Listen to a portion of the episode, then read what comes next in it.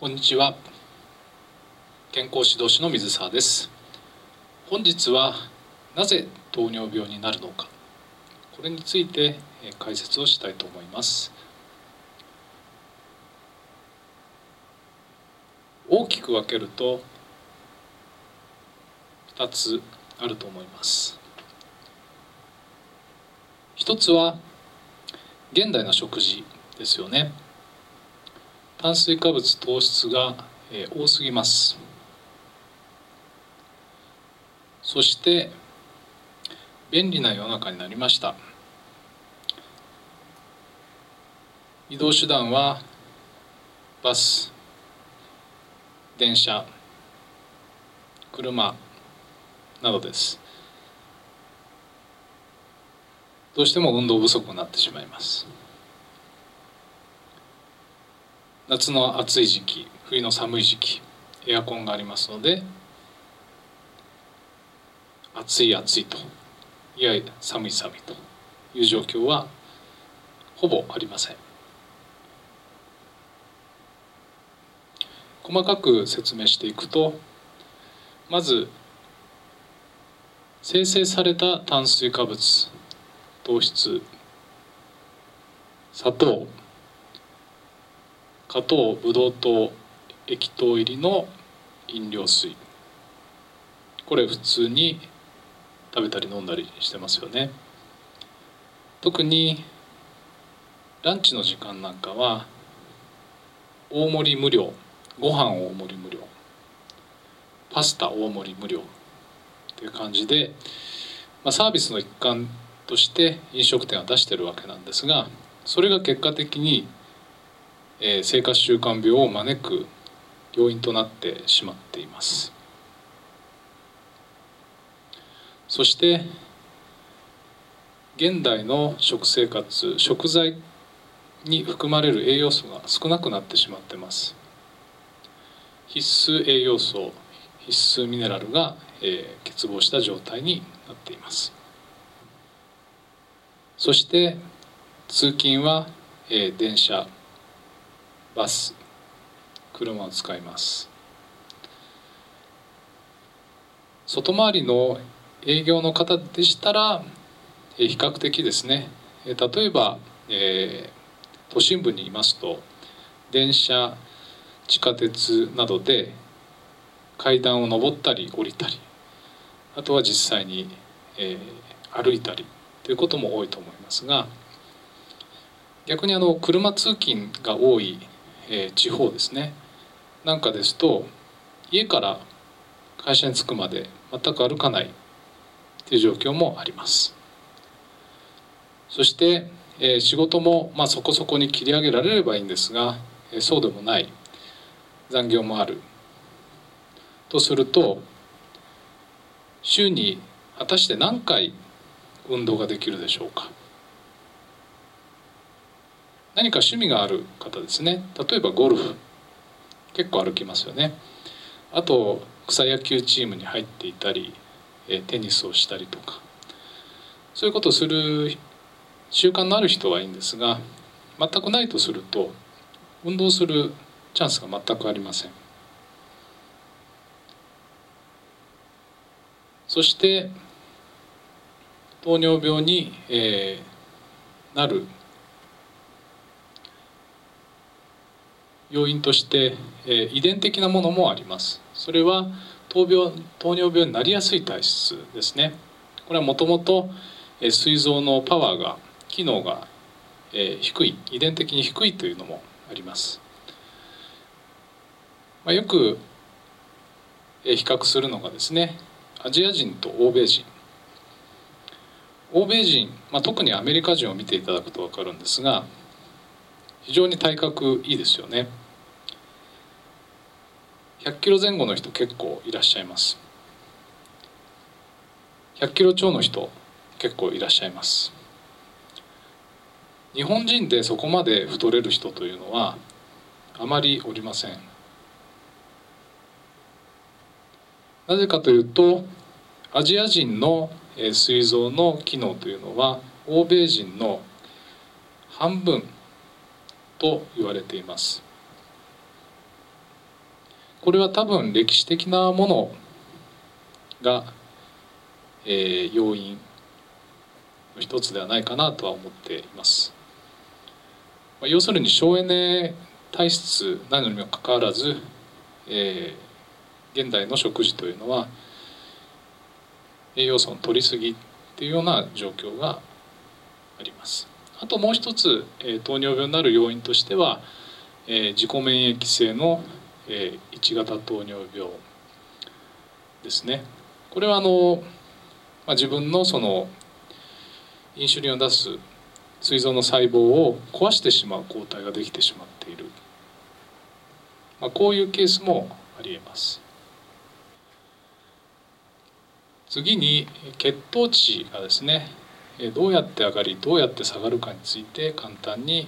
述べたいと思います。血糖値が上がるきっかけっていうのは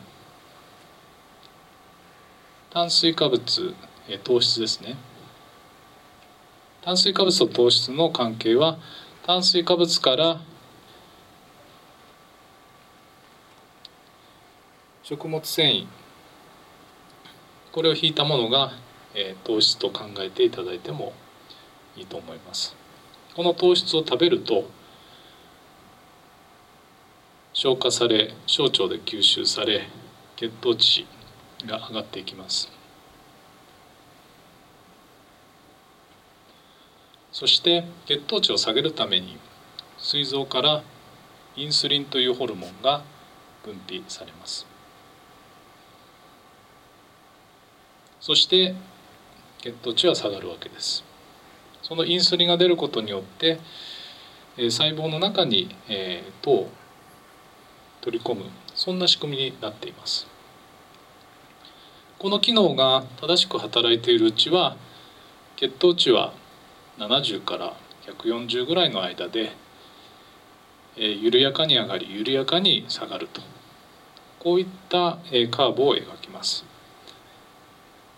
ところが糖尿病になるとインスリンの量が足りないあるいはインスリンが出てもそれが効かない状態になっていますので血糖値は下がらずですね上がり続け、180とか200とかひどい場合は600とか1000とかって値もあるみたいです。もうそこまでいくともう倒れる寸前ですよね、まあ、唯一そのインスリンというホルモンが、血糖値を下げる仕組みですのでこれを大切にしていかないといけないわけです。そして急激に血糖値が食べないような食。急激に血糖値が上がらないような食生活をする必要があります。糖尿病のタイプとしては大きく分けて2つあります。1型糖尿病ですね。これは先ほど述べました自己免疫性のもので1型糖尿病と診断されますと、えー、すなわち膵臓からほとんどインシュリンが出ない状態です。ですので、えー、別名インスリン依存型の糖尿病と呼ばれましてインスリンを打たないと血糖値を下げることはできませんので必ずインスリンを注射する必要があります。そしてもう一つは2型糖尿病ですね。これはインスリン非依存型ということで糖尿病の95%はこのタイプと言われています。こちらはインスリンは膵臓から出ております。ただその量が少なかったりあるいは出ていてもえそれがうまく効かない状態特に肥満な状態ですね。ですとインスリンが効かない状態になっています。ですのでこの場合は食生活生活習慣を改めることによるよりあるいは、えー、薬ですね。あと一時期安定させるためにインシュリンを打つことによって、えー、徐々に徐々に血糖値のコントロールをすることができるようになります。次に2型糖尿病。こちらはインスリン非依存型と呼ばれておりましてインスリンを外部から注射する必要はないという意味ですね。これが糖尿病全体の95%となっています。ほとんどの、えー、糖尿病はこちらですね。で細かく分けると2つあるんですが1つはインスリンは出てるんですけれども、えー、例えば体肥満したことによってインスリンが効かないような状態に効きづらい状態になっているケース。あともう一つは膵臓が疲れて疲弊してしまっていてインスリンがやや出づらくなっている状態。この2つに分けられます。そしてこれは非常に稀なんですけれども2型糖尿病の中の約10%はゆっくり進行する1型糖尿病。これ私はこれなんですけれどもこれあの抗 GAD 抗体という値をチェックしないとわからないのですが1.5型糖尿病と呼ばれたり SPIDDM ゆっくり進行する1型糖尿病と呼ばれていますこちらは非常に稀なんですけれどももし気になる方がいらっしゃいましたら医師にですね1型糖尿病の検査したいんですけれどお願いできますか？ということで血液検査の時に申し出てください。これ結構大事ですよね。気づいてない方もたくさんいらっしゃると思います。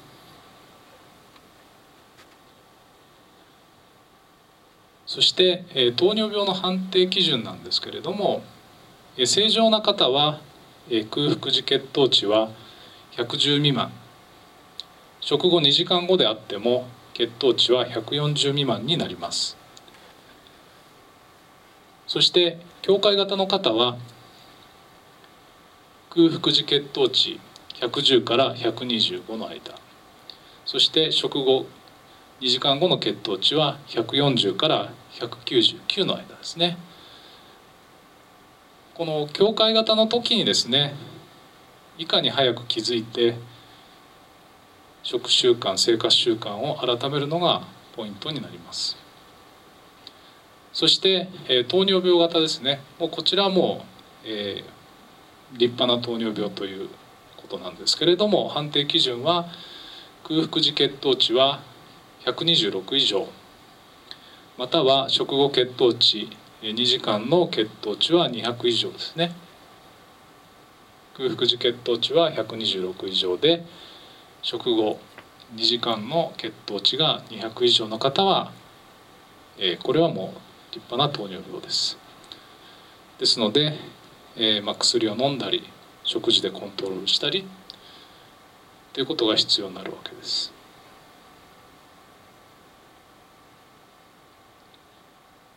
そして、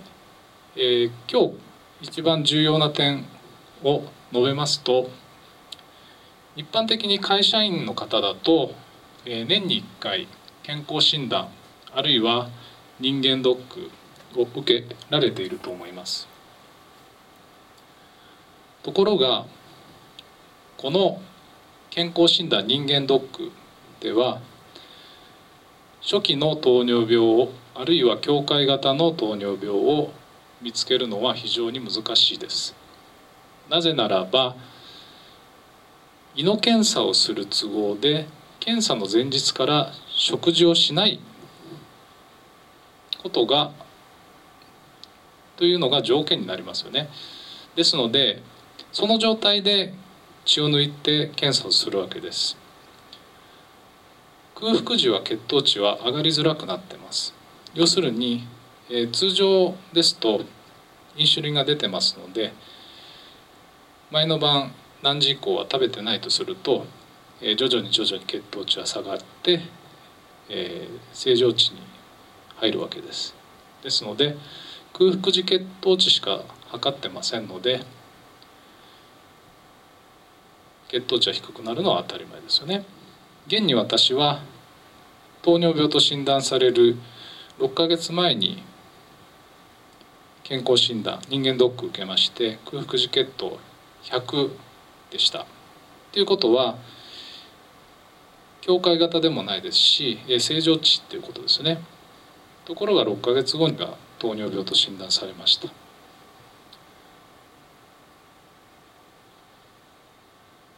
本来は食後1時間後2時間後の血糖値を測る必要があると私は思います。そしてできたらヘモグロビン A1C これも健康診断人間ドックの中で本来だったら検査項目に追加していただきたいなと。この数値というのは過去2ヶ月3ヶ月の血糖値の平均値を表します。ということですのでいかに、えー、前日ですねある時間以降食事を食べなかったとしても2ヶ月3ヶ月前の値の平均ですから食後血糖値が高いとするとこの値も高くなってるはずです。ですので本当に糖尿病を見つける意図で健康診断人間ドックするんであればヘモグロビン A1C この値を検査項目に入れるのが一番いい方法だと思います。なぜこれが含まれていないのか私はちょっと疑問です。これさえやっとけばですね今境界型なのか糖尿病なのかっていうのは一目瞭然で分かりますので是非、えー、どの団体に言えばいいのかよくわからないんですが健康診断人間ドックでヘモグロビン A1C の値を標準でその検査含まれるようにしていただければなと思っています。次に世界の糖尿病人口なんですけれども現時点ですねちょっと古いですが2012年時点では3億7100万人います。今後予測では2030年には5億5200万人になるそうです。日本は第9位にランクインしています。成人における糖尿病人口は約710万7700人。うち糖尿病の診断を受けてない人が351万人いると言われています。糖尿病の怖いのはですね糖尿病そのものよりも糖尿病の合併症が非常に怖いです。どういうものがあるというと例えば動脈硬化高血圧不整脈狭心症心筋梗塞突発性難聴歯槽膿漏歯周病虫歯肺炎肺結核肋間神経痛皮膚炎おでき脳梗塞糖尿病性網膜症眼底出血糖尿病性腎症糖尿病神経障害便秘下痢性欲減退勃起障害排尿障害潰瘍エソこれは足先とかですね。あとはがんがんです。正常な人の3倍の確率でがんが発症すると統計が出ています。糖尿病が原因で死亡する患者は年間約1万人いるそうです。